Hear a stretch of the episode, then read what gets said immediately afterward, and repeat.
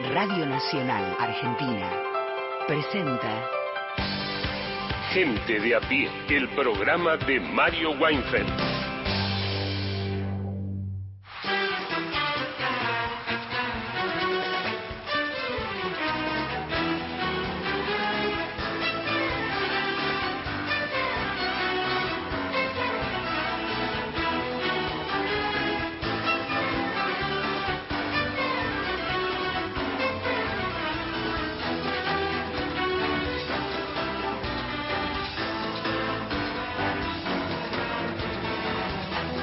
Bienvenidas, bienvenidos a Gente de a pie. Vamos a estar con ustedes hasta las 5 de la tarde por AM870, por Radio Nacional Folclórica y más de 20 emisoras de todo el país que saben ustedes forman parte de la cadena de Nacional. Como siempre, eh, les pedimos, le, las y los invitamos a que se comuniquen con nosotras y nosotros, con el equipo de Mario Weinfeld al 0810-2220870. Ahí nos pueden grabar un mensaje de hasta 30 segundos.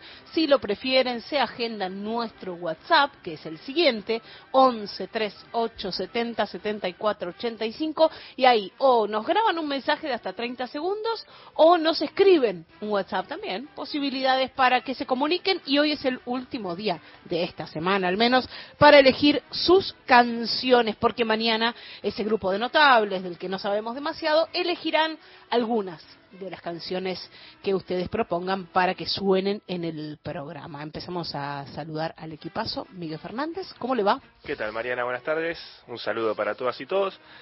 Hoy venimos, no necesariamente con cine, aunque alguna película hay, vamos a hablar de documentales deportivos.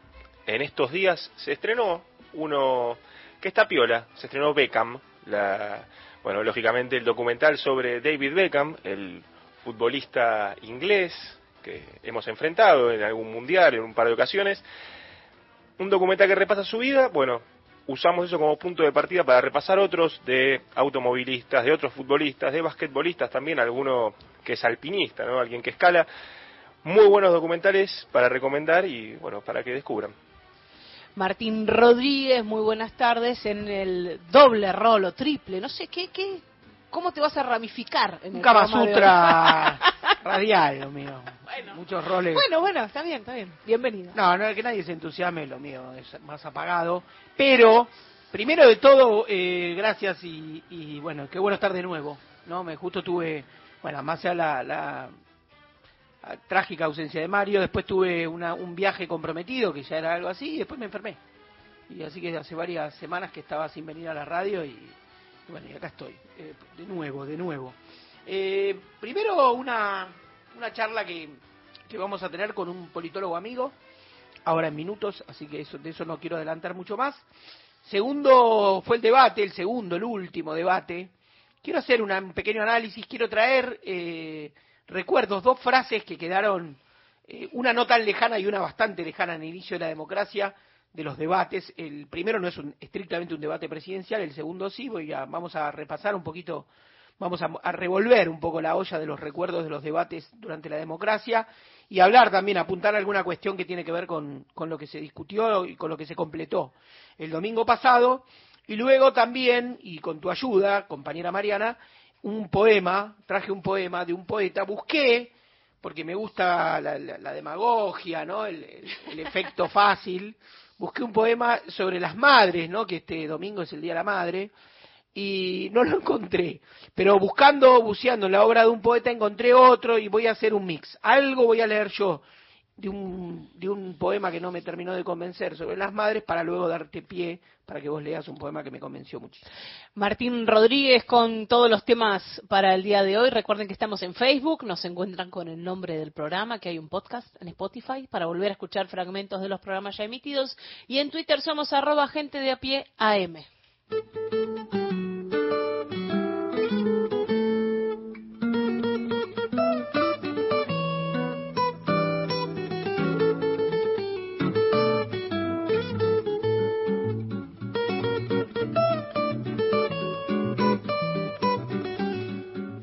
Bueno, lo prometido, ¿no? Eh, días, días intensos de mucha política, mucha, mucha corrida, ¿no? Hoy hubo una serie de tensiones también en, acá en el microcentro, en algunas cuevas, ¿no? El tema de la, la venta del dólar ilegal, en fin, eh, el horno no está para bollos en la, en la Argentina, pero bueno, viene bien también parar un poquito la pelota y convidar a la oyentada de eh, un poco de reflexión. Me, me, había dicho Paula, bueno, vamos a empezar a implementar estas, estas suaves y lindas entrevistas. Quise empezar por alguien que admiro y que eh, me une también la cuerda de la amistad con él, que es Pablo Towson, es politólogo, tiene, como él dice, dos identidades actuales, es editor de la revista Panamá, Trabajo Común, que hacemos, la bella y, eh, digamos, recomendable revista Panamá, y también es director de la consultora Escenarios, ¿no? que tira numeritos interesantes y hace análisis interesantes y proyecta, digamos. Eh, venían, venían adelantando para mí de las consultoras que venían adelantando algunas, algunas cuestiones que se fueron dando. Así que tengo el placer de hablar y de tener del otro lado a Pablo Towson, a quien acabo de presentar. Pablo, ¿estás por ahí? ¿Qué tal, Martín? ¿Cómo andás? ¿Qué haces? ¿Cómo andas, Pablo? Todo bien, todo bien. Es como hablar, ¿no? Acá en Córdoba, sí. Ah, eso te iba a preguntar, porque dije, bueno, tiene la generosidad de atendernos y yo, como, como estás viajando tanto, entonces de repente dice, no... dónde estaba hoy? Claro, acá en Corrientes, acá en Rosario, ¿de dónde estás? ¿Estás en Córdoba? ¿Córdoba capital? Claro, Exacto, sí, pero otro amigo en común presenta, Federico Zapata presenta su libro sobre el peronismo cordobés en la Feria del Libro de Córdoba, justamente. Los muchachos cordobeses. Claro, y vinimos acá a hacerle un poco la segunda y hablar de por qué ese libro es interesante para leer también afuera de Córdoba, ¿no? A, ver. El cordobesismo se puso más en la picota con lo de Schiaretti. Claro. para, que ver por qué, por qué el cordobesismo puede ser interesante de afuera también. ¿Y por qué? A ver, tirame, tirame un... bueno, en principio porque es un, es un principio de, de construcción política totalmente alternativo a lo que fue el paradigma dominante del peronismo digamos, en los últimos 20 años, que fue el kirchnerismo. O sea, es como, como si fuese una línea de tiempo alternativa, ¿no? Como volver al futuro, como si en un momento hubiese seguido otro camino, con sus altos y sus bajos, que tampoco es, perfecto, digamos, pero que tiene un principio desde la verticalidad hasta la sucesión que se ve ahora eh, en la elección con de Yarzora, ¿no? eh, muy distinto, ¿no? Fíjate que en general el peronismo suele tener, no solamente el kirchnerismo, problemas con la sucesión. Es como, es, diría que es el problema que tenés cuando tenés una, una fuerte identidad de liderazgo, ¿no? Claro. Cuando, cuando te creas a partir de un liderazgo. Eh, entonces que no, no, digamos, no es que se creó a partir de un partido, sino a partir del encuentro entre un hombre y la masa, como fue Perón.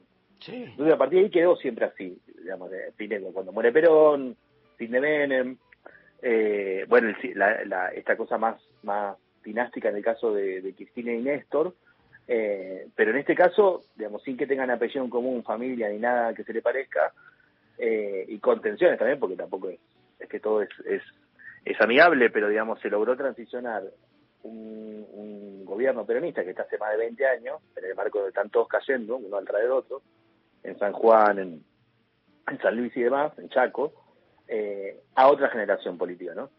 criada bajo eso. Entonces, ya de por sí, ya solo ese elemento, después hay, hay, hay otras cuestiones relacionadas al, a la relación entre el Estado y el sector privado, eh, al campo, digamos, todas, todas cosas medio distintas de lo que es eh, el AMBA, ¿no? También por, por, por donde queda Córdoba y su circuito productivo y demás, pero pero si lo comparamos con Santa Fe, por ejemplo, que donde Perotti acaba de perder, hmm. lo que vemos es que es que es que esa especie de modelo sobrevivió, ¿no? Sobrevivió al paso del tiempo, sobrevivió la crisis nacional y todavía está ahí vivito y coleando, con lo cual amerita aportar la mirada eh, nacional sobre ese, sobre ese lugar.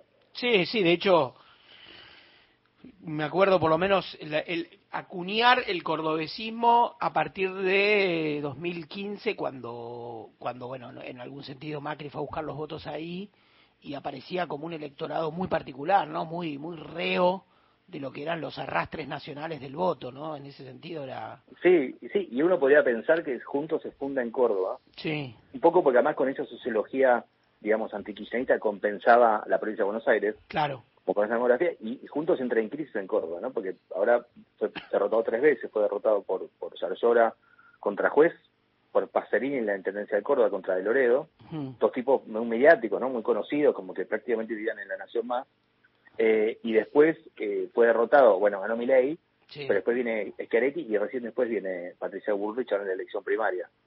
Eh, o, junto, con lo cual, digamos, si efectivamente eso adelantó una creación, también puede adelantar una crisis, ¿no? Y, y, yo diría que es un epicentro de una transformación nacional que está viendo, entonces digamos, e- esa parte como extra cordobesa eh, es interesante. Y pensaba en relación con el debate, ¿no? Que finalmente en el debate estaban eh, todos los que son en la Argentina, ¿no? Estaba Massa como el, el, el- el emblema más representativo de lo que es el, el peronismo del conurbano de hoy, ¿no? Sí. Massa con sus historias de camaleones, con sus historias de transformismo, pero finalmente el mejor de eso, ¿no? Sí, Uno, uno puede decir que eso no es lo mejor, pero es lo mejor de eso. exacto. Eh, la mejor versión de algo que no está tan bueno, digo. Claro, sí. Después, eh, bueno, Patricia Bullrich, que bueno, ganó en su, que también, bueno, viene, tiene un origen peronista y setentista, si se quiere, Sí, eh, como una cosa más, en el sentido más, eh, hasta etariamente más parecida a la generación de Cristina. Eh, y después tenés, bueno, Milei, que es el, el outsider, Mm. el que está en todos lados, digamos, como que desde de Castillo hasta Boric, bueno, pasando el outsider que le tocó a la Argentina, la versión de economista loco, eh, y después tenés un cordobés y un trotski- una trotskista, ¿no? Como si fuese, eh, eso es la Argentina de hoy. Entonces, como para mí es una metáfora de que Córdoba se ganó el lugar nacional, aunque sea minoritario, por lograr en este tremendo quilombo llegar hasta ahí. Seguro, seguro, seguro. Eh, Viste que eh, hay una hay un- una muletilla que, que se usa en, en, en- los cafés, entre los entre los las charlas de politizados que dice, che, ¿cómo la ves? ¿No? Que se- se- en general se ¿no? que organiza un poco la, la, la, la conversación. Eh, está bastante instalada la idea de que hay un hay un balotaje y de que hay uno que tiene no que tiene el número puesto, que es Javier Sí. Milei, ¿no? Que dice ese, ese Sí. va seguro. Después eh, aparece alternativamente, y yo creo que Massa es un gran instalador de sensaciones térmicas, ¿no? Es decir, un, un gran, digamos, tiene, incorpora en su repertorio una gran capacidad operador y que instala la idea de que, bueno, es él el, el segundo, que va él y qué sé yo. Eh, también hay quien dice no subestimar o quien pide no subestimar a Patricia Burrich, el voto de Juntos por el Cambio, que yo creo que cuando crecen las denuncias de corrupción, cuando aparecen ciertos temas que se ponen en tela de juicio, crece más, ¿no? Es decir, uno diría, el dólar es el factor más que juega más a favor de mi ley y tal vez la inseguridad y la corrupción juegan un poco más a favor de Juntos, ¿no? Me da, me da, esa, me da esa impresión. ¿Qué, ¿Vos imaginás que en 10 días, 11 días estamos votando y puede haber muchas sorpresas? Un poco lo que se está diciendo, viste que hay siempre una amnesia y se resetea, el, el- viste que siempre se dice, las encuestas nos mintieron, las grandes perdedores son las encuestas y después finalmente estamos todos con la encuesta en la mano. ¿Vos, ¿Cómo, cómo así, eh, no? obviamente como, en como puntitas de pie? de. Claro, por eso, viste, es el- en el solo por hoy, no, solo hoy, o la última vez que, no, la última vez que miro encuestas es hoy, pero digamos, ¿cómo, cómo, ¿qué imaginas dentro de 10 días? A ver, yo creo que la combinación de que esto, primero, hay una especie de situación general que obviamente tiene un epicentro en, en masa, pero no exclusivamente, que es de que yo recuerde un- una, un- ya no, no es un poco de humo, directamente una, un- hablando de los incendios que está viendo acá en Córdoba, es una llamarada de humo sobre la cual es difícil a veces ver, ¿no? Digo, porque el, porque, porque el poder está en crisis en Argentina, no solamente el gobierno, y eso, digamos, reproduce tal vez las peores prácticas, que son estas especies de lluvia de operaciones, de carpetazos, que está bien estos últimos días y que seguramente se profundice, ¿no? Claro. Eh, eh, eso incluye las encuestas también, muchas veces, ¿no? Entonces, digo, sobre eso, obviamente yo confío en los números que nosotros hacemos, eh, y lo que nosotros nos está dando, terminamos, la terminamos mañana, digamos, pero nos está dando todavía Milei primero, eh, fuera de la zona de primera vuelta, en principio, mañana, mañana vamos a terminar de saber, pero en principio, ahora, una aclaración metodológica primero. En la primera vuelta, en el- la PASO, todos los encuestadores sin excepción más o menos subestimaron entre 5 y 7 puntos de mi ley, ¿no? Si eso sucede otra vez, sí puede ganar en primera vuelta. Digamos, si lo mismo que sucedió en las PASO, que es que no se registran por motivos mm, que pueden ser desde metodológicos hasta, digamos, de, de- de, no sé, históricos, no se registran eh, esos puntos y bueno, ahí sí puede estar cerca de ganar en primera vuelta. Pero hoy por hoy lo que, por- si, si eso no pasa, eh, no le alcanzaría, digamos, para, para ganar en primera. Pero después, otra cosa, lo que vemos en, en relación a lo de Massa, Massa está como llegando a la elección en las, peores condiciones posibles, digamos. Massa arranca eh, la campaña después de las PASO con una un Juntos totalmente en crisis y una candidatura de Patricia Bullrich tercera cómoda, que empieza a recuperarse en, por, el correr de los días y que en esta crisis debate, eh, a- alineemos tres cosas, el, lo de Incerralde, lo, lo de, ¿cómo se llama? Lo- la performance en el debate y el dólar sobre todo, Mm. y la economía todo junto, puede ser que ya esté más en una situación más de paridad, Patricia Bullrich y Massa, ¿no? O sea, que, que, que esa especie de distancia que le había tomado en un primer en un primer término, más sumado por, por también porque además quería subir un poco, eso que eso sea así, y, la- y incluso el mismo exitismo que produce el triunfo de Milei, tal vez eso sea un poco distinto, ¿no? Eh, hay que ver si, si esa tendencia se consolida en los, los días que quedan, en el sentido de que no solamente sea empate técnico, sino que el dólar haga que Massa quede tercero, básicamente. O sea, eso es un poco la, la, la Claro. pregunta. Bueno, está- estamos en comunicación con Pablo Towson, que es politólogo, es eh, cofundador de Revista Panamá y también es el director de la consultora Escenarios. Pregunta, yo más tarde voy a hablar de los debates y casi tengo la última pregunta, que tiene que ver con lo, justamente con los debates. ¿Cuánto influyen? ¿Cuánto crees que qué margen pelean? ¿no? Si ahora parece que quedaron viejos, ¿no? Ta- sepultados por el dólar a mil. Pero ¿cuánto, cuánto vos imaginás que tiene, eh, de cuánto infiere, digamos? El, primer debate tuvo, yo creo que algunos, no, no quiero decir un ganador, pero tuvo buenos desempeños, ¿no? Es decir, el caso de Charetti, justo que hablábamos de Córdoba, estuvo bien. Miriam Breckman estuvo bien. Y luego creo que quien peor cito fue Bullrich. Y con Milley, me parece, sobre todo en el primer debate, había una suerte de expectativa, ¿no? De decir, bueno, si él le gana o no al, pros- al brote psicótico, ¿no? Que todo el mundo, lo digo en broma, pero todo el mundo decía, Sí. bueno, y uno diría, bueno, eh, Milei 2, brote psicótico 0, ¿no? Si en ninguno de los dos debates el, el tipo brotó y se mantuvo a raya, yo no sé qué, te- ¿no? En general el, el uso de anteojos lo, lo tiene bastante contenido, o sea que algo produce psicológicamente, no sé, tiene un spray con ansiolítico o algo tiene, pero el tipo está más o menos tranquilo. Es como Clark Kent. Exactamente, está- es su versión civilizada, sin, sin capa. Eh, creo que Massa estuvo mejorcito en la primera, en la segunda yo creo que algunos bollos le entraron y Bullrich in- innegablemente en la segunda estuvo mejor, sobre todo para mí porque manejó, se manejó más en sus aguas, ¿no? En temas de seguridad, Sí. en temas, ¿no? Eh, A ver, yo creo, si sí. influye o no, yo te diría, un po sí, un poco influye, no es determinante de las grandes variables de la historia, la economía y digamos, las cosas que van pasando, pero lo que sí para mí es, es uno, yo si fuese un debate, yo, digamos, lo primero es no perder, ¿no? Es como puede parecer una obviedad, pero es cuando empieza, cuando arranca y los- uno los escucha que arrancan a hablar, lo que contagia sobre todo de cosas es la idea de che, qué pasa si te equivocás ahí, ¿no? Claro. ¿Qué pasa si es un desastre?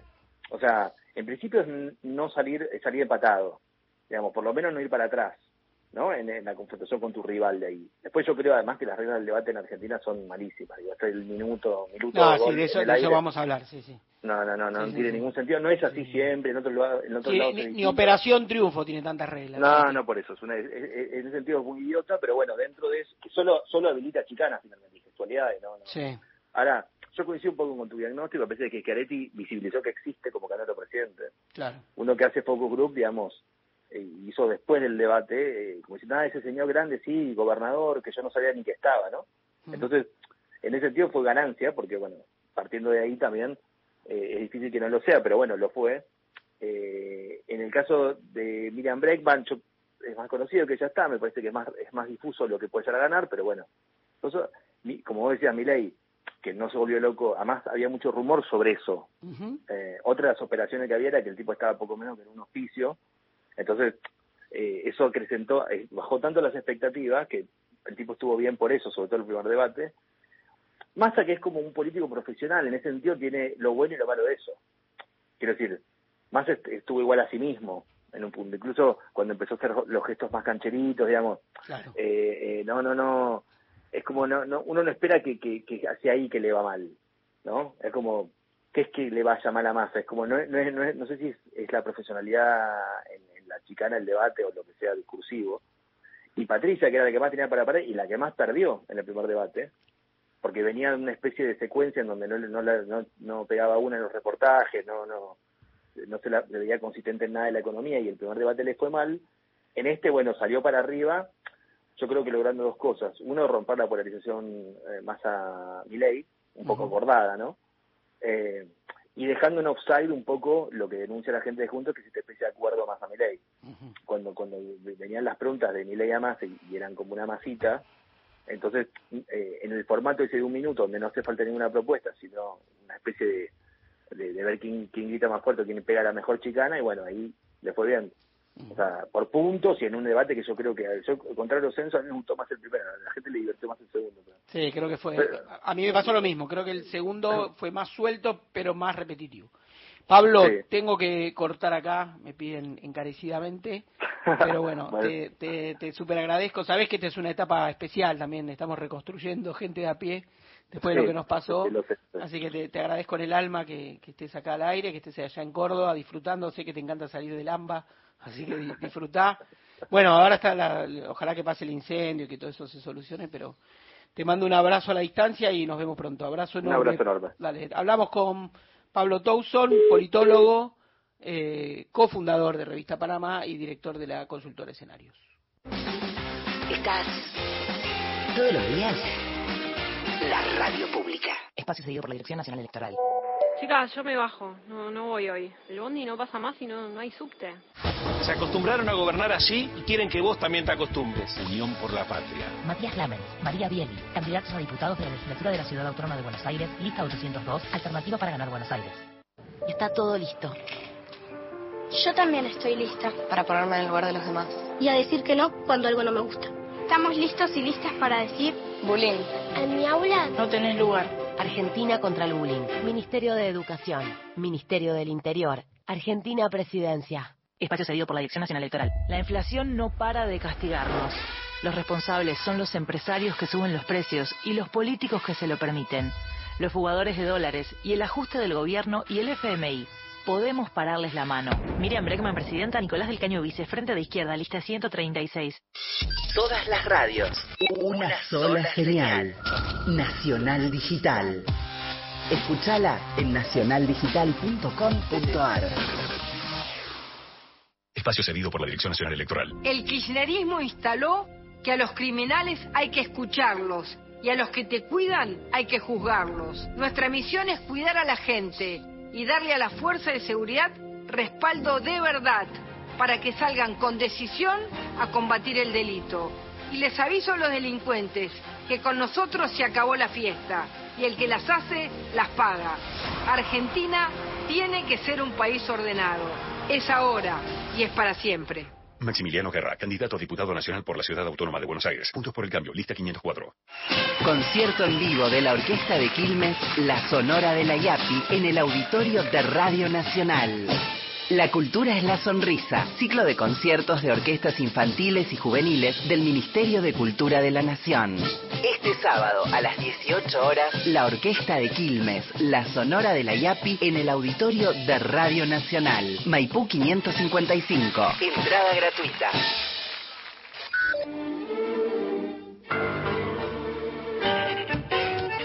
Tango. Rock. Folclore. Clásica. No importa cuál sea el estilo. Lo que importa de la música es cuando deja una marca en tu vida. Radio Nacional. Marca Gente país. de a pie, el programa de Mario Weinfeld.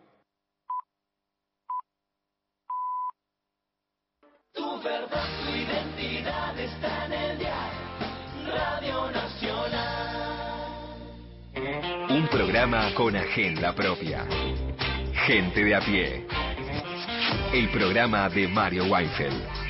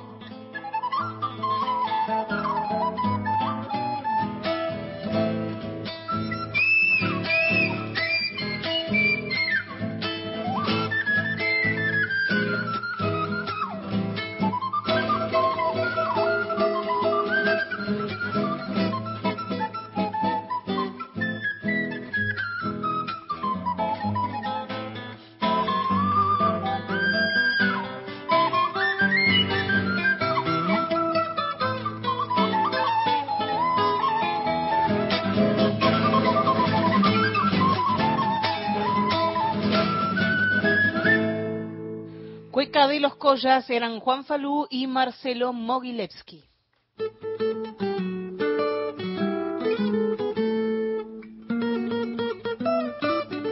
Miguel Fernández nos iba a llevar al trote por una columna sobre deportes y cine. Sí, exactamente. Vamos a hablar de documentales deportivos. En el día de hoy, un poco la excusa es el estreno en estos días de Beckham, que es el, el documental sobre el futbolista David Beckham, que hoy por hoy está, bueno, lo estuvimos viendo un poco en, en los medios por el hecho de que es el fundador del Inter de Miami, que es donde está jugando Lionel Messi.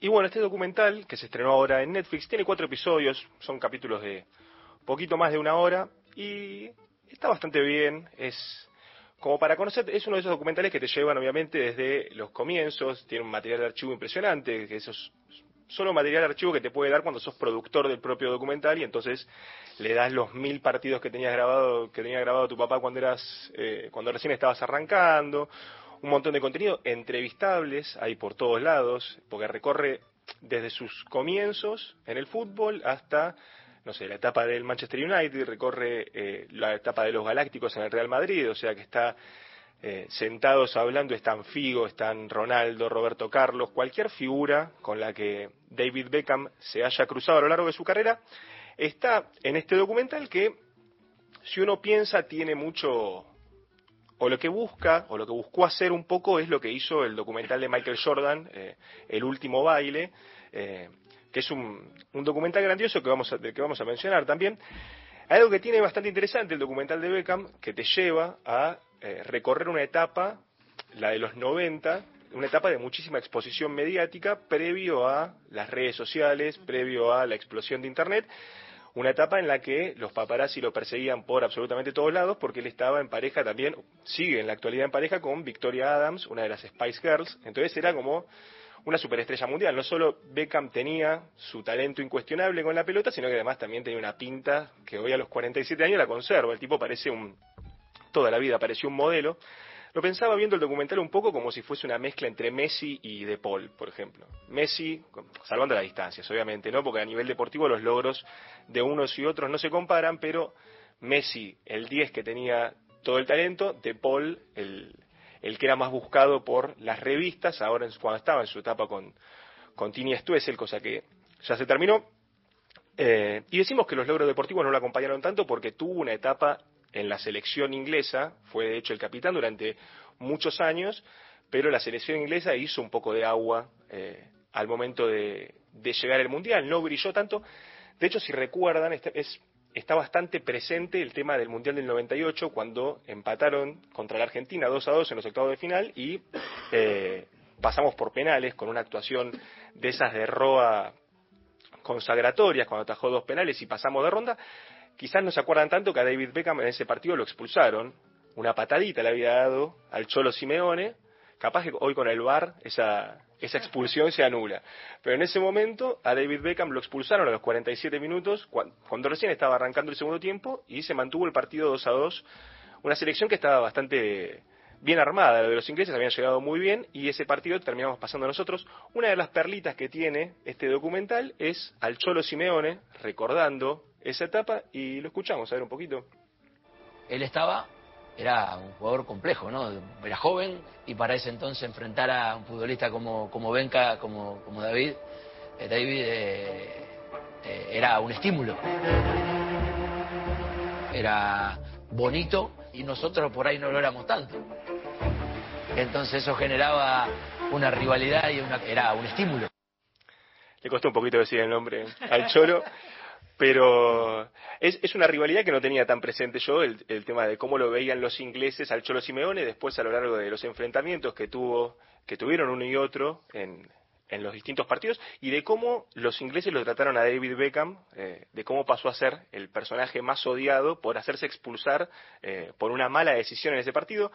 Y eso es una de las cosas más piolas que tiene, que tiene el documental, como decimos, vamos a repasar otros, otros documentales deportivos piolas que, vale la pena disfrutar, sea uno amante del deporte o no. Eh, los documentales deportivos, los buenos documentales deportivos, no solo te muestran eh, el talento de, de, la figura que corresponde, sino que te dejan o te introducen a mentalidades muy competitivas, ¿no? Eh, que te presentan no solo, no solo estrellas mundiales, sino que puedes conocer a alguien eh, que está completamente dedicado a su, a su actividad y es un, es un talentoso.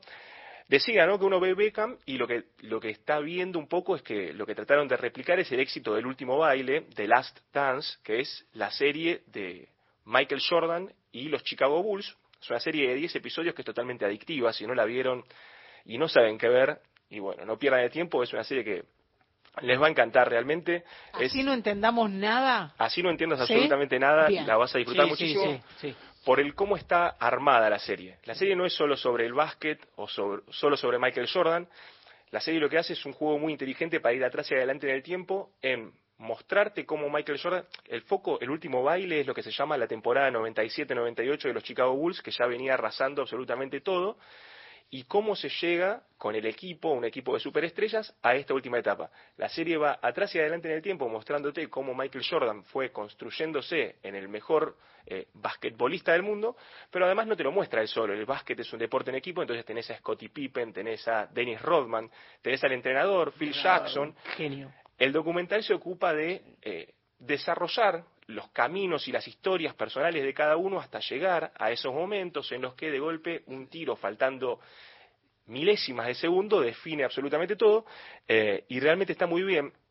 El documental de Beckham trata de hacer esto, pero lo que no tiene el documental de Beckham es una mentalidad como la que tiene Michael Jordan. Michael Jordan es un tipo que te hace un, acceso el documental a la cabeza de Michael Jordan, que no solo era eh, un talentoso como ningún otro, no solo es uno de los el mejor basquetbolista de todos los tiempos, sino que además tenía una mentalidad ganadora y el talento como para eh, sostener esa ambición. El tipo es un adicto a la competencia eh, y el documental lo pone También, eh, perdón, te hago una, una interrupción. Dale. Pensaba si el, el básquet, la naturaleza del juego, eh, de cancha más corta, de mucho, de, de, digamos, lo- mucho doble, mucho triple, ¿no? Eh, más veloz, con más adrenalina en, el, en la dinámica. eh, Si bien el fútbol es el deporte universal, es el, que, es el más popular de todos, Claro. tiene muchos tiempos muertos, muchos 0 a 0, ¿no? O sea, hay como partidos medio anodinos. Eh, el básquet tiene menos de eso, ¿no? Tiene mucha, mucha, es, es mucho más rítmico. mucho más intenso Sí. eh, y para una producción Creo que el básquet y el boxeo deberían ser los dos deportes más Claro. representables artísticamente. Claro, a nivel a nivel producciones cinematográficas uno piensa en el boxeo y el boxeo es lo que te dio las mejores películas porque tenés esa dinámica que es uno contra el otro, literalmente peleando por lo que por lo que quiere, ¿no? Historias personales eh, que tienen mucho mucha carga atrás y que es un momento en el que lo tenés que dar todo frente al otro. El básquet tiene eso con los tiempos muertos, con el tiro de último minuto, Sí, ¿no? De que de que hasta el último, la última milésima de segundo la pelota puede entrar y cambiar absolutamente todo en un segundo. Eh, esa dinámica está muy bien. Y otra cosa que tiene el documental este, que también un poco se replica con el de Beckham, es el tema de los 90, ¿no? De cómo, de, de cómo recuperar una etapa y una nostalgia, ¿no? La ropa un poco más grande, los Walkman, todo, todo eso a todo trapo, ¿no? El, el documental de Beckham es la etapa de las camisetas grandes, las camisetas un poco más anchas. Bueno, el documental de Michael Jordan de a poco va mostrando el ascenso del basquetbolista hasta convertirse en un ícono de la cultura eh, internacional. Eh, los dos se convirtieron en, en marcas a nivel, a, nivel, a nivel global y el documental hace un buen laburo mostrando eso. Otro documental muy bueno de un futbolista, bueno, para mí de lo mejor que se hizo es el de Diego Maradona, el documental de Asif Kapadia, más de una vez lo, lo dije, la mejor película sobre Maradona la hizo un inglés y bueno, eso es algo... ¿Cuál es? Perdón. Es el documental de Asif Kapadia, el director eh, 2019. El documental se llama Diego Maradona. Así es el documental que recorre. Es la importancia de este documental es el recorte que hace. Son los siete años de Maradona en el Napoli. El documental arranca con la llegada del Diego al Napoli en 1984, termina en los años 90, pero estos siete años de Maradona en el Napoli comprenden absolutamente todos los logros deportivos eh, que tuvo Maradona en, en el Napoli cuando la rompió, en el 86 cuando se consagra campeón del mundo con la Argentina y cuando empiezan también eh, los problemas, los vínculos con eh, personajes más oscuros de- que había en Italia, el rencor que los italianos, eh, que despiertan los italianos después de la eliminación en el Mundial del, del 90, ¿no? Empiezan, es una etapa, esos siete años de Maradona en Nápoli son una parábola perfecta de lo que es el ascenso y la caída del, del astro eh, argentino, y todo con un archivo impresionante. El, ar- el archivo es una cosa de lujo. De hecho, no tiene el documental, tiene un montón de testimonios, de testimonios, pero salen todos en off. Es una confianza total en, en el archivo que lo había proporcionado el propio Maradona, que es uno de los entrevistados. Maradona estaba muy contento con que se hiciera el documental, pero en su momento se enojó y el documental fue presentado en el Festival de Cannes y, y Maradona, que iba a ir, pegó un faltazo a último momento porque no le gustó cómo al documental lo estaban presentando. Los ingleses habían puesto una palabra en el, el- decía como Dios, estrella, y una de las palabras se tradujo como ladrón. Ellos quisieron decir como timador por el hecho de que metió la- el gol la mano de Dios, lo tradujeron como ladrón, Maradona en una forma muy maradoniana dijo yo no soy ningún ladrón y pegó faltazo en el Festival de Cannes.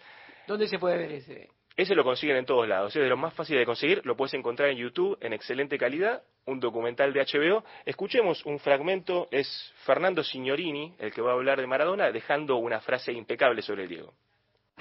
Yo aprendí que uno era Diego y otro era Maradona. Diego era un chico que tenía inseguridades, es un pibe maravilloso.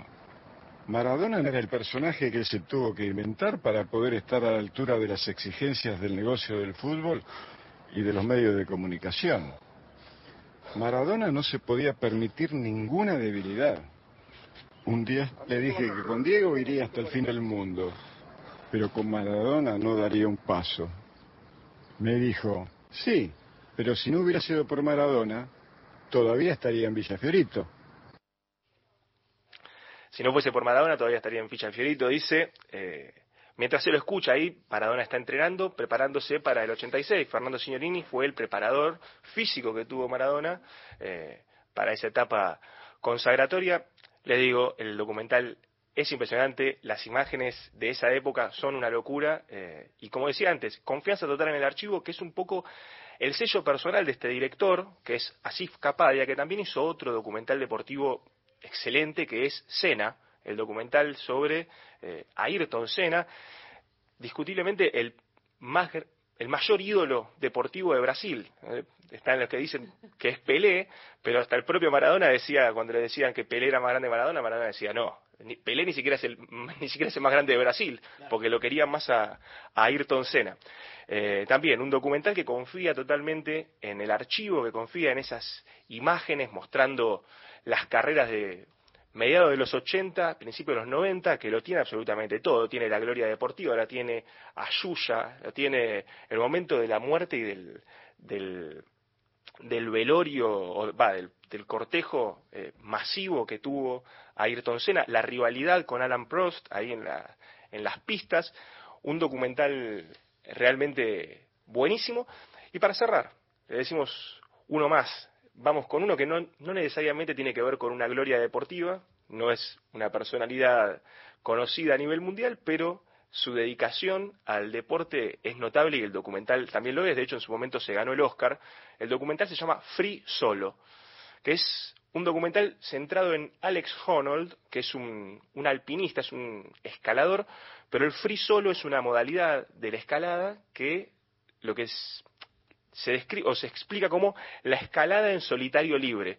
Lo, tipo, ¿Lo viste alguna vez cómo escalan la palestra? Como alguien escala una palestra o cómo trepa con sus cuerdas, con todo.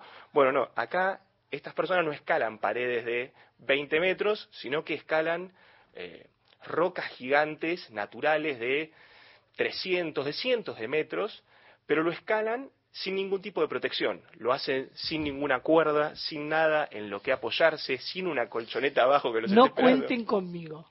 Claro, no, no cuenten con nadie, es un nivel de locura total. Es realmente tipos que le pifiaron un milímetro a algo, se agarraron de algo mal y te fuiste al vacío. De hecho, el documental eh, se enfoca mucho en, en los deportistas que hicieron este tipo de, escalada así libre y que se murieron. Eh, bueno, este Alex Honnold es un obsesivo y te mete el documental en esta cabeza obsesiva de una persona que sabe que sale y que no necesariamente vuelve a su casa, eh, todo por hacer su actividad. De hecho, el foco del documental está en que él quiere escalar una pared de 900 metros, que se llama El Capitán, ahí en Estados Unidos, trepar sin ningún tipo de cuerda, sin paracaídas, sin una red de contención, errarle a algo y morirte, es básicamente lo que pasa, y que realmente te permite conocer a, a estas personalidades que tienen sus vidas familiares, vidas familiares de gente preocupada, que sabe que e, el riesgo que están asumiendo, eh, pero un nivel de obsesión y de, y de mentalidad dedicada a lo suyo como, como no hay, y qué es lo que hacen los grandes documentales deportivos. Los grandes documentales deportivos te dejan ver mentalidades completamente abocadas a lo suyo, completamente competitivos, y que bueno, que son eso, que son grandes figuras, estrellas en lo suyo, eh, que bueno, nada, son los únicos, ¿no? Son personas que hay hay un montón de historias para contar en cada deporte, pero las grandes historias son las que escriben algunos, ¿no? Impresionante, Mie, eh, un montón de recomendaciones. La última no sé si me animo mucho. ¿eh? Yo te digo que Me da un poco de vértigo. Yo tengo vértigo de ver. verla, sí, sí. Verla, verla. es una se- es una es una peli que genera mucho vértigo, pero realmente está buenísima, vale la pena ver. Y mientras esperamos a ver si hacen algo con Messi, ¿no? Porque Sí, Messi viene eh, de Es hora. Eh, Y es hora porque además el año pasado escribió la última página que faltaba como para contar un gran relato. Eh, mientras esperamos Se eso, viene, para mí se viene. se viene en cualquier momento, además debe tener un archivo de los escaladores, yo el único documental que vería es de los psicólogos. Que me expliquen cómo alguien puede tener un placer, encuentra placer en eso. En colgarse sin cuerdas. No lo, ningún- no, lo, no lo entiendo. te En juro tomar que- ese riesgo, porque es tomar un riesgo. ni hablar. Es un riesgo total, sí, no, olvídate. Eh, no, son mentes que no se puede, no sé cómo se pueden explicar. Eh, qué sé yo, los que se suben a un auto, a un auto de Fórmula 1 que van a 300, 400 kilómetros por hora también debe tener lo suyo. Sí, obvio, obvio. pero todo. con un poco más de seguridad que este. Estos pibes están completamente locos. Después hay muchas vidas ficcionalizadas, ¿no? De, de deportistas, digo, podemos hablar de Monzón, podemos hablar del mismo Diego Maradona, de las hermanas Serena y, Y Venus Williams. y Venus Williams. Hay muchas pelis de esas. Hay muchas pelis deportivas, podemos traer obviamente para, para alguna otra columna. Decíamos antes, mencionábamos al boxeo, creo que el boxeo deja eh, las mejores las mejores pelis, ya uno Hasta, hasta arranca. Gatica es una gran película de boxeo. Gatica es una película Tremendo. enorme, Sí. Gatica Sí. es espectacular. El otro día la, la enganché de, de, de pedo y vi y, la- y momentos de pelea. Y hay momentos de pelea. O sea, Sí, hay sí. momentos de, de boxeo digo, están buenas. De boxeo total, Luna Park, hermoso, Sí. filmado ahí, eh, Otra gran peli es El Juego Sagrado de Spike Lee, del- de, básquet. de básquet, claro, es con Denzel, sí. Eh, bueno, Toro Salvaje, Toro tenés Salvaje. a, a Scorsese Rocky haciendo- que la uno. Rocky, bueno. Rocky la 1 es buenísima, eh, después dio toda la- dio pie a toda la serie, pero Creed la Sí. de la nueva etapa también está Sí, muy buena, muy recuperando buena. un poco el Sí. espíritu ese de clase media baja peleadora, bueno, Creed Sí. ya un poco más instalado, pero eh, sí, que tiene eso, eh, del tipo que sale a- al ring a pelear por lo suyo, literalmente a los puños. Más dramática Million Dollar Baby, así que Sí. vamos, a hacer una, vamos a hacer una lista Tremenda, para la próxima. Dollar- ¿Qué es la de Clint Eastwood? Clint Sí. Eastwood, sí, y la actriz ganadora del Oscar, Morgan Freeman también, una película impresionante. El boxeo dio incontable cantidad de películas. Vamos a tratar de contarlas y hacer otra próxima columna. Miguel Fernández. Gente de a pie. Hasta las 17. Encontrá los podcasts de la radio en nuestra web, radionacional.com.ar. Estás a un clic de escucharlos. Nacional, la radio pública. Hasta las 17. Gente de a pie. El programa de Mario Weinfeld. Por Nacional, la radio pública. Eh, buenas tardes, este, Hugo de Vicente López. No, querría escuchar un chamamé muy lindo que se llama El cielo del albañil por Teresa Parodi y Antoñito Tarragó Ross. Gracias, buenas tardes. Elsa desde Córdoba, Migue, dice, los documentales son del mismo director. ¿Cuál es el nombre para buscar lo de Maradona? Digamos todos, repitamos todos los documentales. Repetimos, bueno, el documental de Diego Maradona se llama Diego Maradona, lo dirigió Asif Kapadia. Se mataron, ¿no? Sí, no, no se esforzó mucho, pero bueno, ¿qué más querés? Es el, el nombre lo dice todo. Y el otro es Cena, también, no, no se jugó muchísimo, pero Diego Maradona, Cena son esos dos documentales. Después tienen Beckham, hablamos de eh, El último baile, la- el de Michael Jordan, Sí. y hablamos de Free Solo, que es el De los la- chiflados. sí, de los que escalan sin nada hacia la muerte. Bueno, fácil, Beckham. No, es que- Diego Maradona. Sí, sí. Y Free No solo. había un, no había un poeta, uno que se le ocurra algo. Hola gente de a pie. Mi pedido para mañana es escuchar a Susana Rinaldi con su sueño de barrilete. Soy José. Muchas gracias.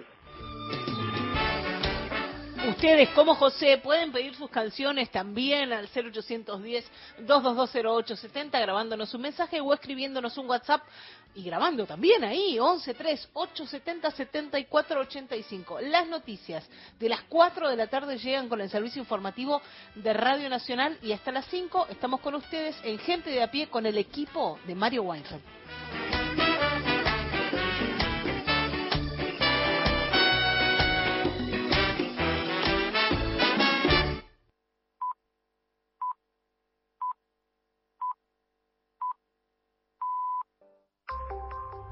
Pasó otra hora en la Argentina. Seguís con la radio pública. Nacional. A toda hora. Gente de a pie, el programa de Mario Weinfeld.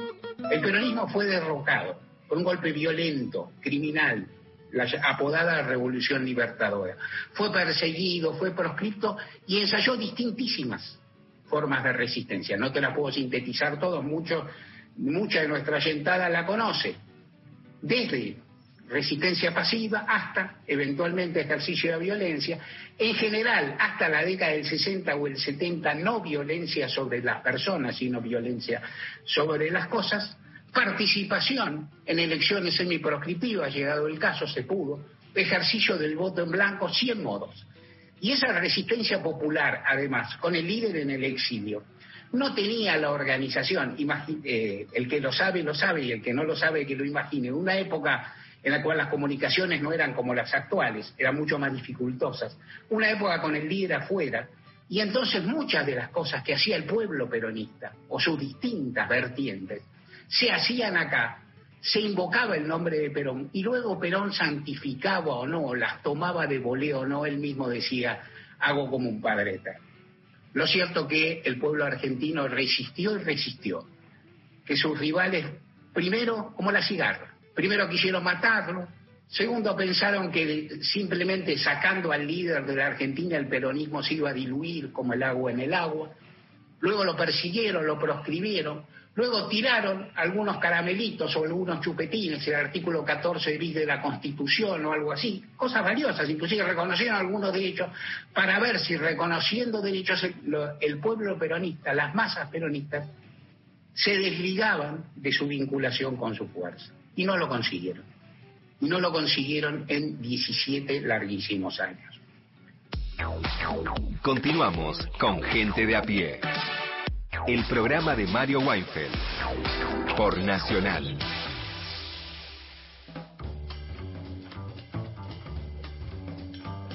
El equipo de gente de a pie, el programa de Mario Weinfeld, está integrado por Paula Nicolini, Erika Sotomayor y Miguel Fernández en la producción, en la operación técnica, Natalia Liubarov y Pepe Undiano. Otra vez bajó la cantidad de gente. Estamos complicados, ¿no? Con, con los recursos. Y sí, ese es un problema de la época. En el control central de Radio Nacional, Hernana Bella y Luciano Chiquito Profili. Las y los columnistas son Lorena Álvarez, Victoria de Masi, Mariana Enríquez, Miguel Fernández, Hernán Fredes, Juan Manuel Carr, Paula Nicolini, Martín Rodríguez, Beto Solas, Erika Sotomayor, Gustavo Vergara y Gerardo Villar. En la locución, Mariana Fossati. El tango y la guita, no paramos de hablar de guita eh, todo el tiempo. Bueno, acá todavía todavía no hemos hablado demasiado, pero uno prende la radio, mira la tele, en la calle, en todos lados estamos hablando de la guita. Ayer eh, compartimos mm, donde hay un mango viejo Gómez que cantaba Tita Merelo, que hoy eh, es un aniversario del nacimiento de la gran Tita Merelo, y hoy nos vamos a ir a una versión eh, un poco más idílica, eh, idealista, romántica eh, de dinero y de las cosas que trae el dinero, en realidad para denostarlo, decir que el dinero es un metal sin corazón que no compra lo que uno quiere. Un poema de mm, eh, Cátulo Castillo con una música de Enrique Delfino del año 1947. No es muy conocido este tango, tiene algunas versiones.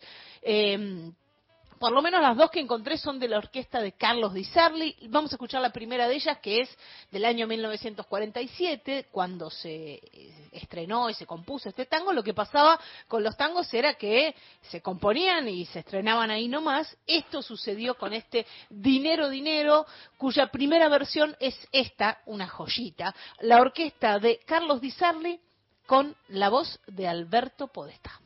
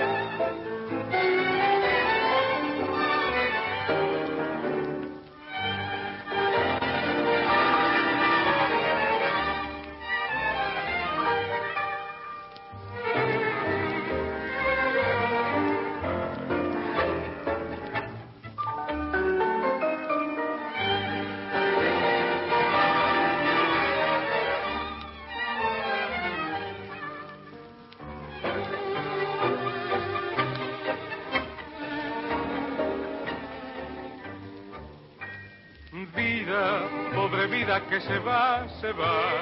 Sueño de un empeño que en tu luz quemé. Cuando acaba en el montón de mi pobreza, la riqueza de un querer. Yo también fui joven y hace tanto ya tuve la ternura con que la abrigué. Y él llámame el reino mero del dinero, del dinero que le negué. Dinero, dinero, dinero, metal sin corazón, no compra lo que quiero, me niega la entrega de un acento leal de amor igual. Dinero, dinero, dinero, volcando en este su canto pasajero. Maldito como el grito de desprecio de quien tuvo por tu precio que vender su corazón.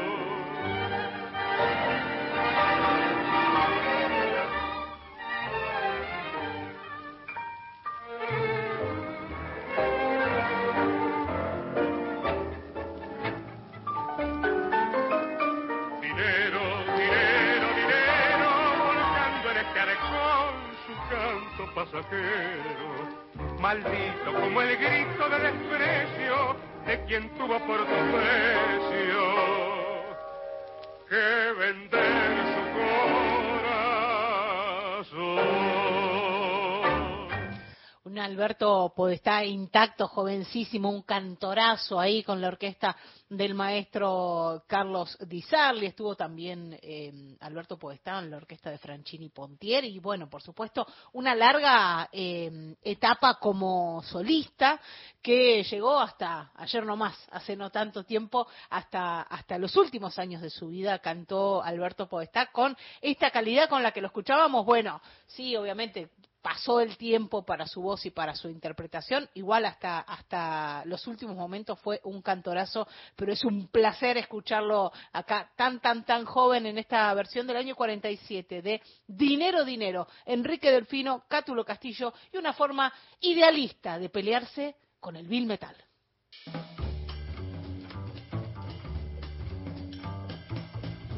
Y Martín Rodríguez sigue cumpliendo sus promesas de campaña, no, del comienzo del programa al menos. De las promesas sobre el bidet. Bueno, acá estamos, miércoles poético, ¿no? Y entonces estaba buscando, ¿no? Me, me, me- primero pensaba qué poetas, qué poeta eh, aún no, no fue incluido, por lo menos de la poesía argentina, y de casualidad y con el con una edición bastante linda de una antología de Roberto Juarros, poeta argentino, ¿no? muy conocida su poesía vertical, poeta interesantísimo, muy depurado, poeta de ideas, poeta, uno diría un poeta filosófico casi. Eh, muy interesante leer. Y en un momento, claro, estamos con el Día de la Madre que se viene, que va a ser el domingo, que yo, incluso, digamos, lo- lo- lo- los que ya no tenemos madre lo la recordamos, buscamos un poquito, buceamos, ¿no? Digo, a quien le demos la vida en parte, yo qué sé. Eh, y, y, y entonces me puse a buscar, a pensar, ¿no? Digo, todos los poetas tienen un poema a la madre. Entonces, para ahorrar, para tomar un atajo, busqué un, dije, bueno, a ver, ¿qué pasa si pongo Roberto Juarros, poema a la madre, ¿no? Y apareció un poema. La verdad, sospe- en un momento lo leí y sospeché que no era de él, ¿viste? Porque, porque, por ejemplo, una de las cuestiones fuertes que tiene, es no es una poesía que carece de sentimientos, pero sí es una poesía que cuida mucho la cuestión del yo, ¿no? Es decir, eh, Juarros eh, no, no parece autorreferencial en su poesía, ¿no? Eh, más bien impersonal, bueno, en fin. Y no, qué sé yo, encontré un poema que no, no, viste, dije, pero esto será, está bien, está mal, algunos versos me gustaban. En general es un poeta perfecto, es un poeta casi de aforismos también, ¿no? Decir, de una métrica cuidadísima, ¿no? Eh, estoy hablando de Roberto Juarros. Y no di, no di, viste, encontré este un poema, eh, era largo, a veces viene bien que el poema sea más largo para que los oyentes disfruten, ¿no? De, de una lectura. No, ahora tan solo en este pobre rostro en que te caes, he visto el rostro de la niña que fuiste y te he sentido varias veces mi madre. Me he sentido el hijo de tu juego. Bueno, ahí sí, te juro que no me, no me convencía. Pero derivó, buscando y buscando, en un poema.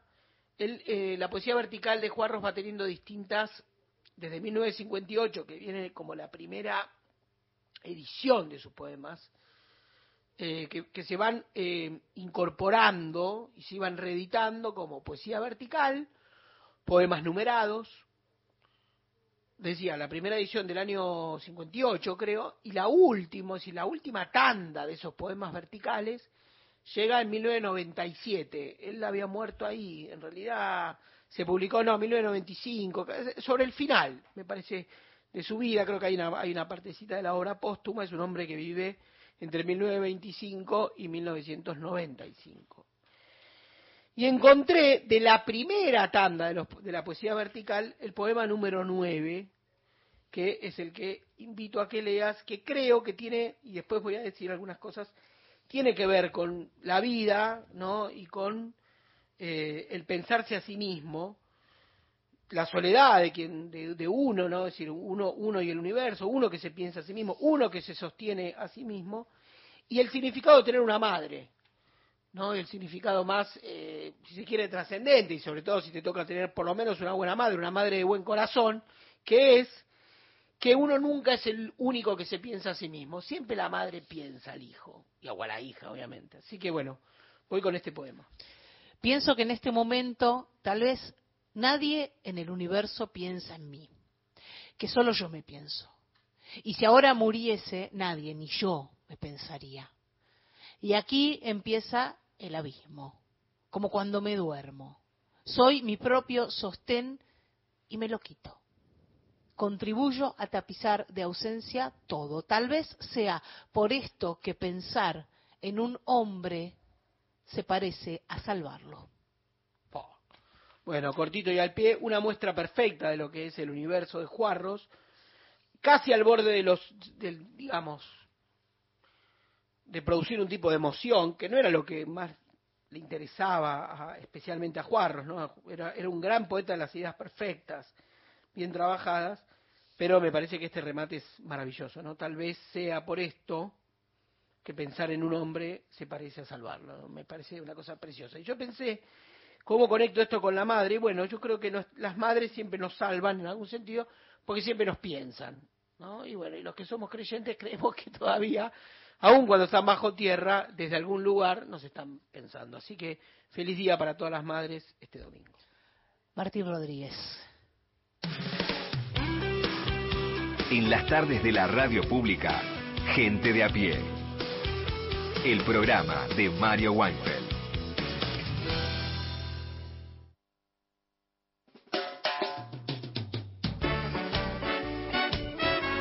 Algunos mensajes en nuestro WhatsApp, que recuerden que es el 1138707485, como el de Alejandro de Flores. Buenas tardes, gente de a pie. Mi pedido de tema a elegir es de Spinetta Jade, contra todos los males de este mundo, y si no, cantata de Puentes Amarillos de Spinetta, nos dice Alejandro de Flores. Ya tiene ahí un par de votos más. Vi algunas cabezas que se levantaron de la producción. Eh, bendiciones para todos. Bueno, los ecos del debate del domingo y la oferta en materia política en nuestro país es muy alta si la comparamos con otros países. Una trotskista, un libertario de extrema derecha, un peronista cordobés, otra peronista que en realidad fue devaluada en su oportunidad por violenta por el propio general Perón. Y Sergio Massa, que viene del liberalismo pero se convirtió al peronismo. Nadie se puede quejar que no hay opción para elegir. Ahora, gobernar es otra cosa. Cintia nos escribía tempranito desde Comodoro Rivadavia. Buenas tardes, es mi primer mensaje después de la ausencia de Mario. Gracias por seguir con el programa. Sería lindo escuchar mañana. Solo le pido a Dios, nos dice Mirta. También nos saludaba Ana, que nos cuenta que venía del cardiólogo, así que la, saludamos.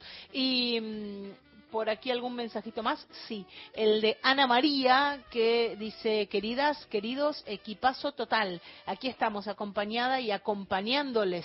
Se les quiere mucho. Les pido para mañana Romántica por Luisito Cardey o Siempre en ti por Mercedes Sosa. El tema de la película El año del potro. Mensaje de Ana desde Chacabuco. Gente de a pie. Hasta las 17.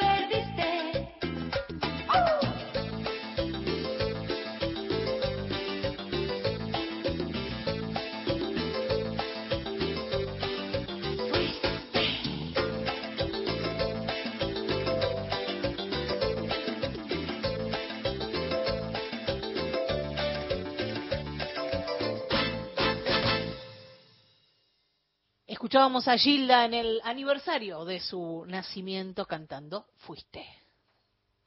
Gente de a pie. el programa de Mario Weinfeld.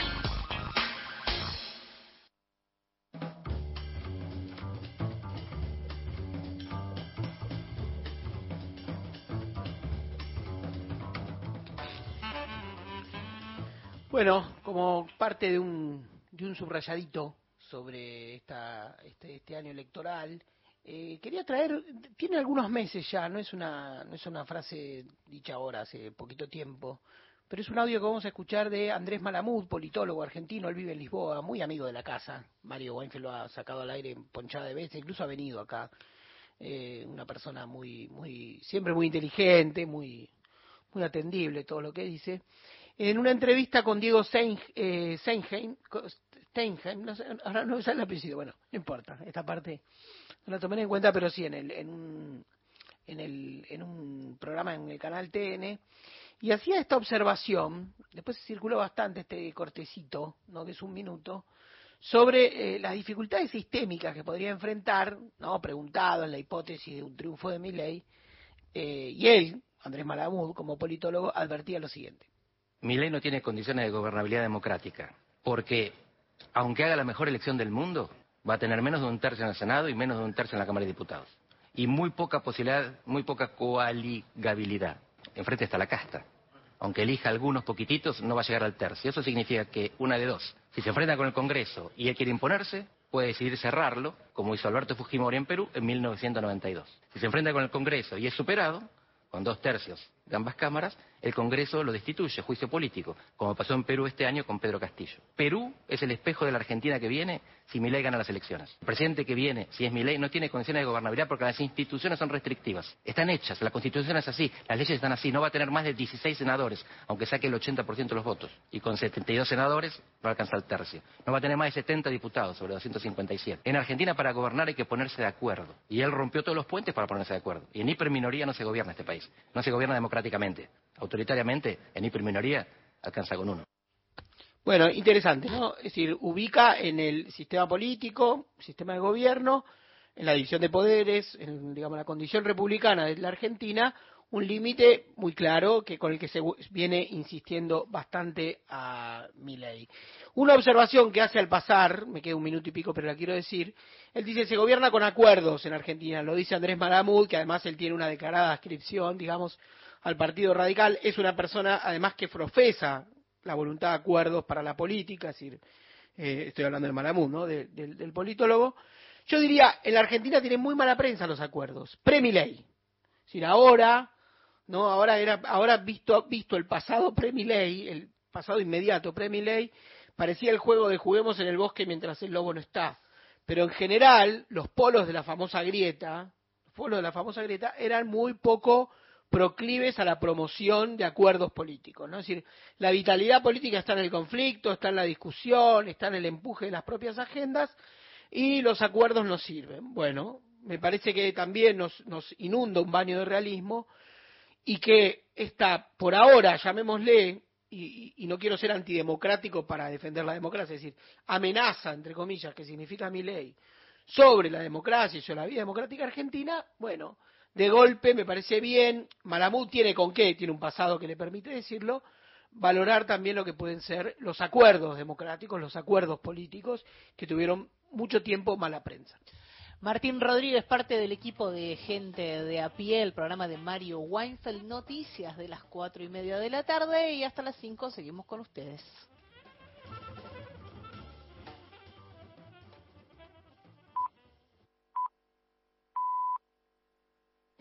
Un programa con agenda propia. Gente de a pie. El programa de Mario Weinfeld.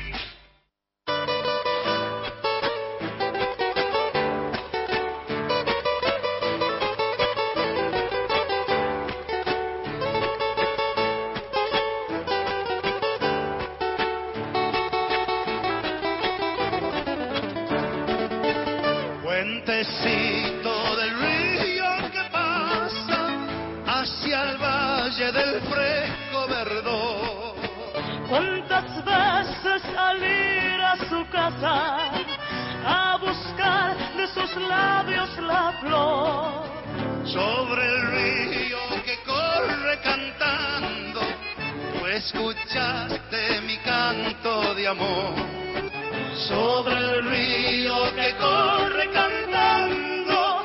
Tú escuchaste mi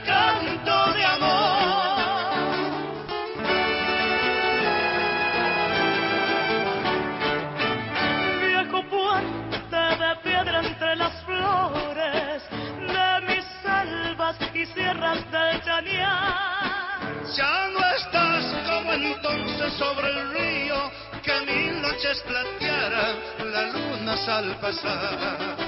Roto el puente ya no podré llegar con mi verso, mi copla y mi canción hacia el rancho en que vive la más bella, la dulce paisanita que adora el corazón.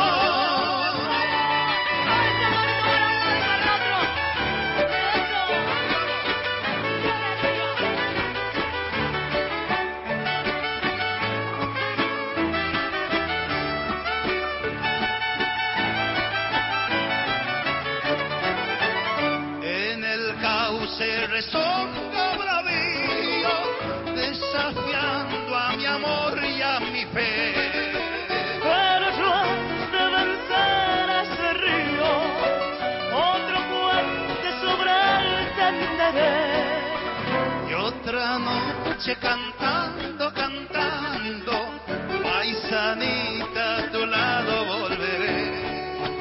Y otra noche cantando,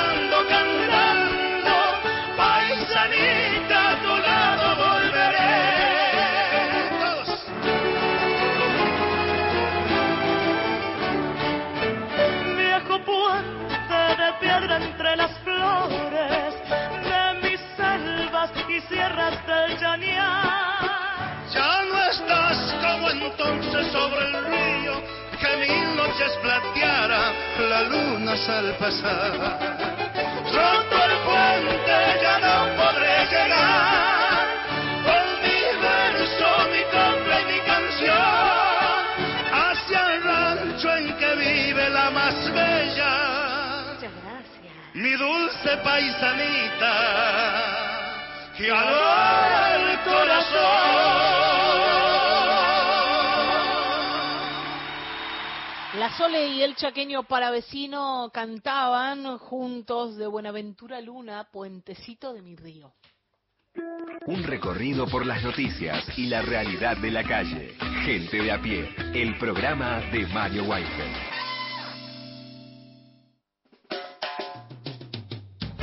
Olga de General Pacheco dice, ¿quién dijo que todo está perdido? Yo vengo a ofrecer mi corazón, me conmueve mucho esa canción. Los quiero mucho, gente de a pie. Me voy al jardín a buscar a mi niño. Me gusta que nos avisen las cosas que van a Sí, hacer. Volví del cardiólogo, voy a ver a, a buscar a mi niño al jardín. El mensaje de Olga de General Pacheco. Ricardo Chacareta, bueno, muy difícil competir contra el alucinante pedido de la cantata de Puentes Amarillos, ¿no? De ese discazo harto del flaco Espineta con una letra y una música increíble, ¿no? Con esa guitarra acústica que suena alucinante. Bueno, pero voy con Dino Juglar, una gran versión de Biglietti, como para que la gente sepa que siguen muriendo niños y niñas inocentes en Medio Oriente, de un lado y del otro. Abrazos. Elsa desde Córdoba dice, qué precioso Martín, eso de una madre nos piensa, es conmovedor.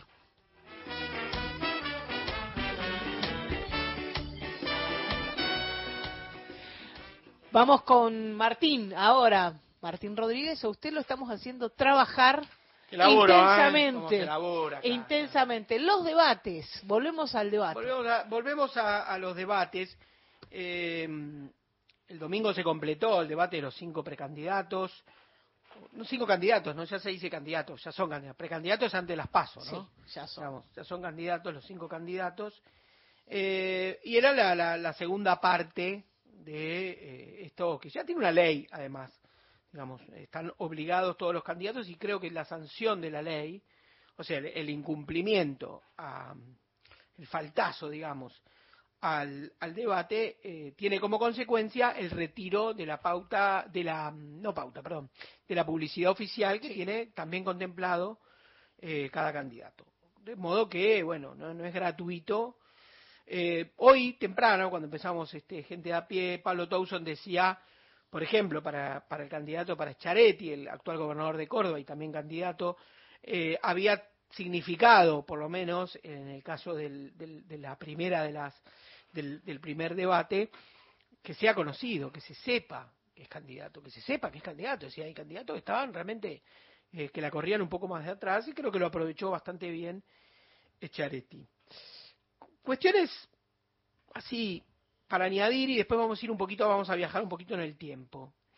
Una cuestión que a mí no me, choca, me molesta, me inquieta, tiene que ver con el, me parece el exceso de reglamento, ¿no? El protagonismo periodístico por sobre el protagonismo político. Me gustan, tuve la oportunidad alguna vez eh, eh, estando, no fui tantas veces y me vanaglorio, pero fui dos veces, pero estaba en Nueva York durante el debate entre Hillary Clinton y Donald Trump y me gusta el- el- la situación libre que implica ese Sí. debate, ¿no? Es decir, hay- están más Es como un juego acá. ¿no? Claro. Es como un show televisivo, un Exacto. juego televisivo, un concurso. Exactamente, se paran, caminan, se mueven, tienen espacio, eh, están menos encorsetados. eh, alguna vez también, que acá lo trajo Juan Manuel Carr, vi el debate de, de, por ejemplo, el, el- el último entre Lula, que salió finalmente, que, que triunfó, ¿no? que es el actual presidente de Brasil, y Bolsonaro. También, ¿no? Notaba más libres, ¿no? Es decir, acá hay una suerte de sobreactuación sobre la rigidez, rigidez formal, rigidez temática, sobre los tiempos, marcarle los tiempos, a quién le tienen que responder. En el primero de los debates había cinco derechos a réplica. Claro, no se entendía si eran por es decir, claro que no podía tener cinco a la vez, cinco, pero eran cinco en total durante todo el debate y en mitad del debate, salvo Miriam Breckman que había estudiado y que yo creo que los que es una política profesional, mal que le pese, digamos, porque seguramente le gustaría presentarse más como outsider, eh, había racionalizado el uso y lo había dejado para el momento, en la segunda mitad del debate, estoy hablando del primero, Sí. Cuando se habló de derechos humanos que se venía, venía picando fuerte, además el Consejo Asesor había incorporado la temática de derechos humanos, aparentemente por un pedido de la sociedad, entonces uno diría, lo había, había entendido la métrica, la estructura dramática del debate Bregman, que en- ese sentido fue quien utilizó más inteligentemente. Pero a mitad del debate varios candidatos ya se habían quedado sin derecho a réplica. por Es rara también la palabra derecho a réplica, porque Sí. al principio yo dije, ah, bueno, que es cuando los nombran, cuando cuando hablan de, del otro candidato. No, en realidad es una intervención Sí. eh, en lo que viene diciendo el otro, pero eh, yo tenía una idea como del derecho a réplica de, de cuando te, Sí, te mencionan, te, injurian en algún lado y vos pedís un derecho a réplica. Exactamente. No tiene que ver con la persona del candidato que, que, que va a in- Bueno, intervenir. porque el, el, el primer argumento bajo el cual se, eh, cuando se argumentó, Roberto Barili dijo, bueno, va a haber derecho a réplica, justamente tenía eso, decía, si algún candidato se siente aludido, ahora claro, ¿qué pasa? Vos podés tener una especie de alusión temática. Totalmente. No, bueno, que justo habló de tal tema y a mí ese tema me indigna, qué sé yo. Y, y es tan subjetivo que, bueno, cualquiera puede sentirse aludido, ¿no? Entonces, el juego es ese. Entonces, a mí me parece bien. Lo que pasa es que yo creo que todos los candidatos deberían poder responder siempre. O sea, ¿cuál es el sentido de que lo malgastó? ¿Cuál es el- digo, No, eh, bueno, ya tal candidato que va a ser, podría ser, futuro presidente, una persona que va a nombrar ministerios, que va a firmar decretos, que va a formular un montón de políticas. o sea, no, bueno, como malgastó no lo vamos a escuchar. Es el triunfo del reglamento por sobre la política, no tiene ningún sentido. Por supuesto hay cuestiones restrictivas, ¿no? Si no pueden usar el tiempo a, a piacere y, y- y que y tienen que haber, incluso hasta hay quien discute con buen criterio si tiene que haber módulos temáticos. Pero uno también diría, bueno, por ejemplo, que los candidatos tengan su propuesta general. Eh, una candidatura no es una propuesta por tema, no es una carta de un restaurante. Si sos vegano, tengo esto. Si sos- no, es, es, una, digamos, es una visión del país lo que viene a ofrecer. Y además, siempre se desborda y finalmente aflora. Es decir, uno, a mí no me gusta, no, no, no estoy pensando que estos son la disputa de los mejores candidatos en la historia de la democracia argentina. Pero estoy seguro que los cinco candidatos, cada uno a su modo, salvando distancias y tal vez con, eh, digamos, argumentos y, y- e instrumentos este, desparejos, pero tiene una visión de la Argentina cada uno. ¿no? Entonces, me parece, me parece choto. Ahora, sobre eso, mirando hacia atrás, me, me fui al primer debate de la democracia, el primer debate.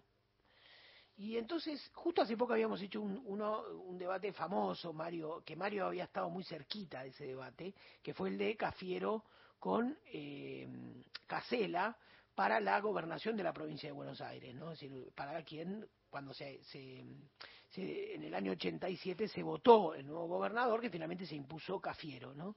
Fue el gobernador renovador que eh, ocupa el lugar que dejaba eh, Armendáriz, que era el, el- el gobernador radical de la provincia de Buenos Aires. Ahora, el primer debate fue un debate que ocurrió el 15 de noviembre de 1984 y lo transmitieron dos canales al mismo tiempo. ¿No? Estaba la, la pantalla de Canal 7, eh, perdón, de Canal 13 y después sí la pantalla de Canal 7 en ese momento era ATC. ¿no? Porque además Canal 13, que no era privado, ofrecía la señal para aquellos que lo querían tomar. ¿Y cuál era el debate? El debate era entre el canciller Caputo y el senador Sadi. Y era el conflicto del Beagle. Y era una decisión en ese momento que eh, había tomado el gobierno de Alfonsín, que era la solución política al conflicto territorial con Chile, que había que venía de arrastre y que había tenido el, famoso la famosa tensión eh, bastante cruenta en el año 79, además dos países en ese momento gobernados por dos dictaduras, ¿no? Es decir, Videla era el presidente de la Argentina y Pinochet era el presidente de Chile. En 1984 había en la Argentina un presidente democrático que era Alfonsín y seguía en Chile el presidente eh, Pinochet, un dictador. Y había habido una mediación del Vaticano papal muy importante y que había destrabado ese conflicto en 1979 y entonces a instancia del nuevo orden civil en la Argentina se quería llegar a ese acuerdo.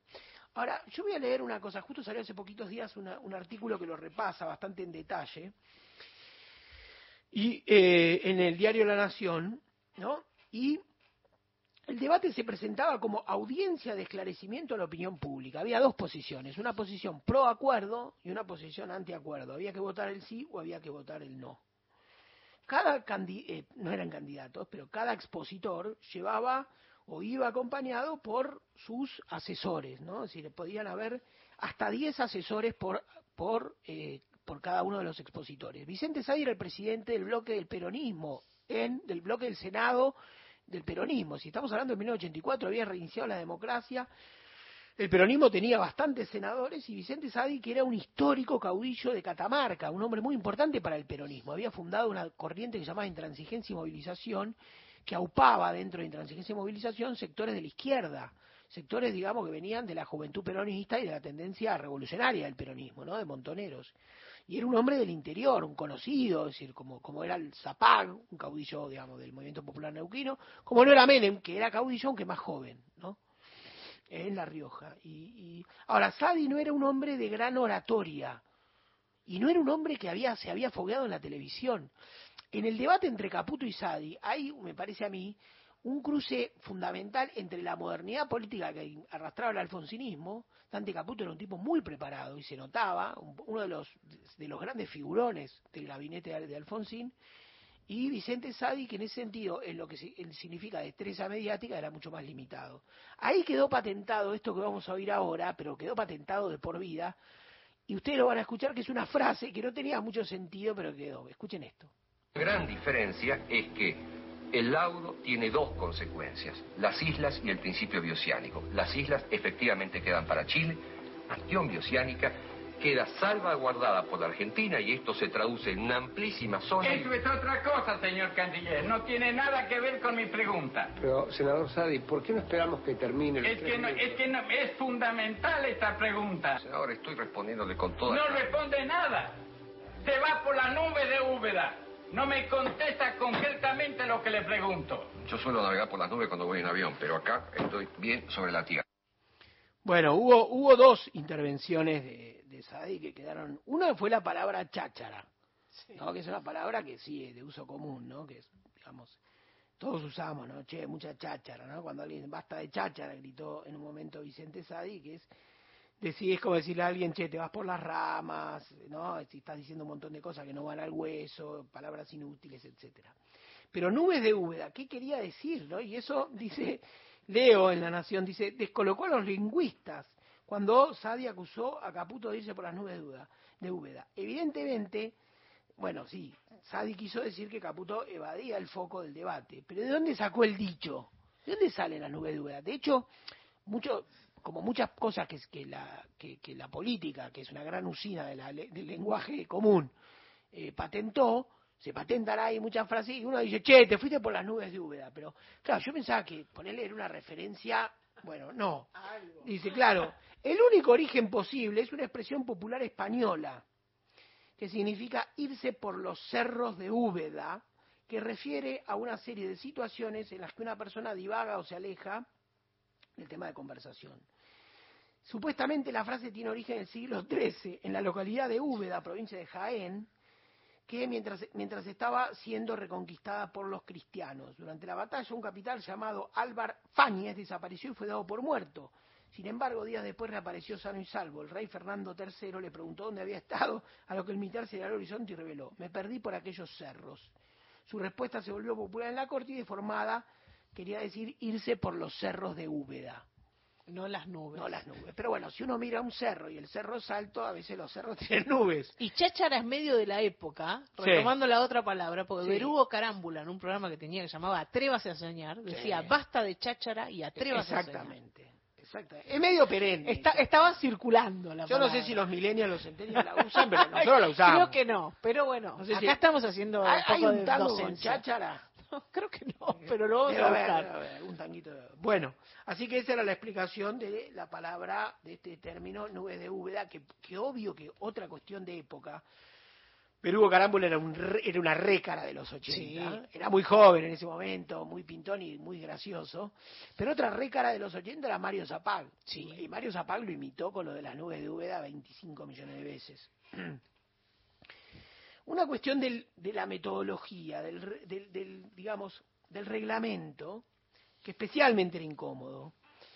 Eh, en ese debate entre Caputo y Vicente Sadi, ya dijimos, ¿no? Cada uno iba con 10 asesores, entre los que rodeaban a Caputo estaba otro gran hombre importante de esos años, que era el diputado César Jaroslaski, Chacho Jaroslaski, también muy mediático, pero también, ¿no? Muy fuerte, y el publicista David Rato, y después estaba José Ignacio López, el vocero presidencial, muy famoso y muy valiente cuando que, que le había hecho la pregunta a, a Videla, ¿no? Sobre los desaparecidos y la diplomática de carrera Susana eh, Ruiz Ceruti, ¿no? Una mujer también importante para ese, para esa diplomacia. Los tiempos fijados para el para el debate, vos fíjate lo que eran y qué contrastantes con hoy. Neustadt lo anunció, ¿no? Que cada uno de los disertantes, Neustadt era el que coordinaba el debate, cada uno tenía 20 minutos Para exponer. para exponer. Y después tenían un momento de, de inter- digamos, de pregunta, repregunta y reflexión y tenían 15 minutos finales. Se acortó todo. Claro, ahora, un había una 10%. sed democrática que también, yo entiendo eso, a lo mejor hoy ponerle a un, decir, imagínate, hablan cinco candidatos, decir, bueno, cada uno hable 20, bueno, con cinco sería imposible, pero suponete que hay balotaje, o sea que van a discutir dos, decir, bueno, tenés 20 minutos, yo estoy seguro no tengo que llenarlo, se ponen a pasar, viste, PowerPoint, viste, entran al Instagram, te muestran fotos de los viajes, pues no, no sabes qué hacer con 20 minutos. Ahora, el debate no era cualquier cosa, se debatía una cuestión de límites en un país de tradición soberanista como la Argentina y que además venía de una guerra, la guerra de Malvinas, ¿no? Una guerra, digamos, que también tenía que ver con, con eso. Y entonces, eh, Vicente Sadi ocupó prácticamente los 20 minutos leyendo y no miró a cámara nunca. 20 minutos leyendo. A mí me parece que no puede quedar así en la historia Sadi, porque es un caudillo, un hombre importante del peronismo, de una provincia como Catamarca, del norte, todo. Después, obviamente, él ya estaba muerto cuando fue el famoso caso María Soledad y la caída, digamos, de la... eh, ¿no? Estaba su hijo Ramón. Pero lo que quiero decir es que no tenía ningún reflejo televisivo. Y la, y, y- y la democracia se jugaba en ese, en ese terreno. Y vaya si se jugó y vaya ahora, ¿no? Ahora ya casi que la, la- la televisión ya casi es vieja, dirían algunos. Pero en ese momento era un terreno de disputa total. Si los, pocos, los malos reflejos del peronismo. Y Caputo habló 15 minutos. O sea, los primeros, de los primeros 20, diríamos, se ahorró 5. Habló 15 minutos. Nunca leyó nada, miró a cámara todo el tiempo y habló. Y después tuvieron el intercambio, que fue cuando se produjo esta, digamos, esta, esta situación, ¿no? Bueno, el resultado histórico, ¿cuál es? Casi un 80% votó por el sí al acuerdo. Era esta consulta, ¿no? Era el, el plebiscito, única vez que se hizo casi en Argentina. Me parecía que podía fundar una buena tradición. Siempre es un peligro plebiscitar todo, pero que podía fundar una tradición interesante eh, de consulta popular, ¿no? Para ciertas cosas. A mí le amaga bastante con decir esto lo hago por consulta popular, después habrá que ver. No es tan fácil, pero sí. Casi el 80% votó por el sí, incluso, incluso en la provincia de Catamarca. Ganó el sí, ganó la posición. Había, era una discusión transversal, había peronistas también que apoyaban. En ese momento, Alfonsín era una figura muy cautivante, muy audaz, y estaba, digamos, en su momento primaveral, ¿no? Este, esto, esto estamos hablando de los primeros dos años, ¿no? De los primeros, hasta diría hasta el plan austral y el fracaso del plan austral cuando Alfonsín brillaba. Por último, y para cerrar, más acá en el tiempo, otro debate presidencial. En el año 2015 también, una terna de varios candidatos, pero después hubo un, un balotaje entre Mauricio Macri y Daniel Scioli, y todos recordamos este momento. Daniel, ¿en qué te has transformado? ¿O en qué te han transformado? Pareces un panelista de 678, diciendo una cantidad de mentiras que escuchamos hace años. Bueno, qué momento. ¿Qué te ha transformado, Daniel? Que también queda como meme, queda como uso. Y bueno, vivan los debates. eh, seguramente, si hay balotaje, habrá y dejará también frases así. Esto fue en 2015. Macri lo aprovechó mucho. Fue bastante, bastante hábil en ese debate. Scioli también. Creo que fue mucho más peleado. Y de hecho, la diferencia eh, en la elección de 2015 se achicó mucho. No si Scioli recuperó, recuperó, ¿no? Si fue, fue una elección mucho más pareja, la del 2015. Eso no se recuerda tanto, pero Macri creía que iba a ganar por más, por más diferencia que venía corriendo la de atrás y que también, obviamente, que hizo una, hizo una gran elección. Había habido eh, el debate donde estuvo Baza, ¿no? En 2015. Eh, ahora no me acuerdo, vos sabés que la memoria me falla, no me acuerdo si otros estaban los otros candidatos. Después sí, obviamente, cuando estuvo Alberto, que estuvo Gómez Centurión, Sí. que hubo otros candidatos también. Pero bueno, no, no, no dejaron tanta, tanta tela para cortar. Veremos si, en el caso de haber balotage, seguramente vamos a tener un mano a mano y creo que son más jugosos.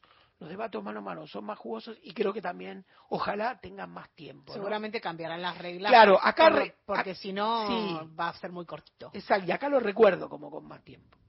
Martín Rodríguez. Gente de a pie. Hasta las 17. Hola, buenas tardes, Hugo de Vicente López. Hace dos o tres años yo recordé el, el gran debate que hubo en la provincia de Buenos Aires por la gobernación entre Juan Manuel Casela y Antonio Gafiro. Y me acuerdo que Mario Weinfeld eh, comentó que él estuvo presente, algo así, en el debate, un debate muy buenísimo, que Gafiro le pegó una paliza bárbara a Casela. Solo para despedirnos hasta mañana, que seguiremos aquí con gente de a pie. Chao, quédense en la radio pública.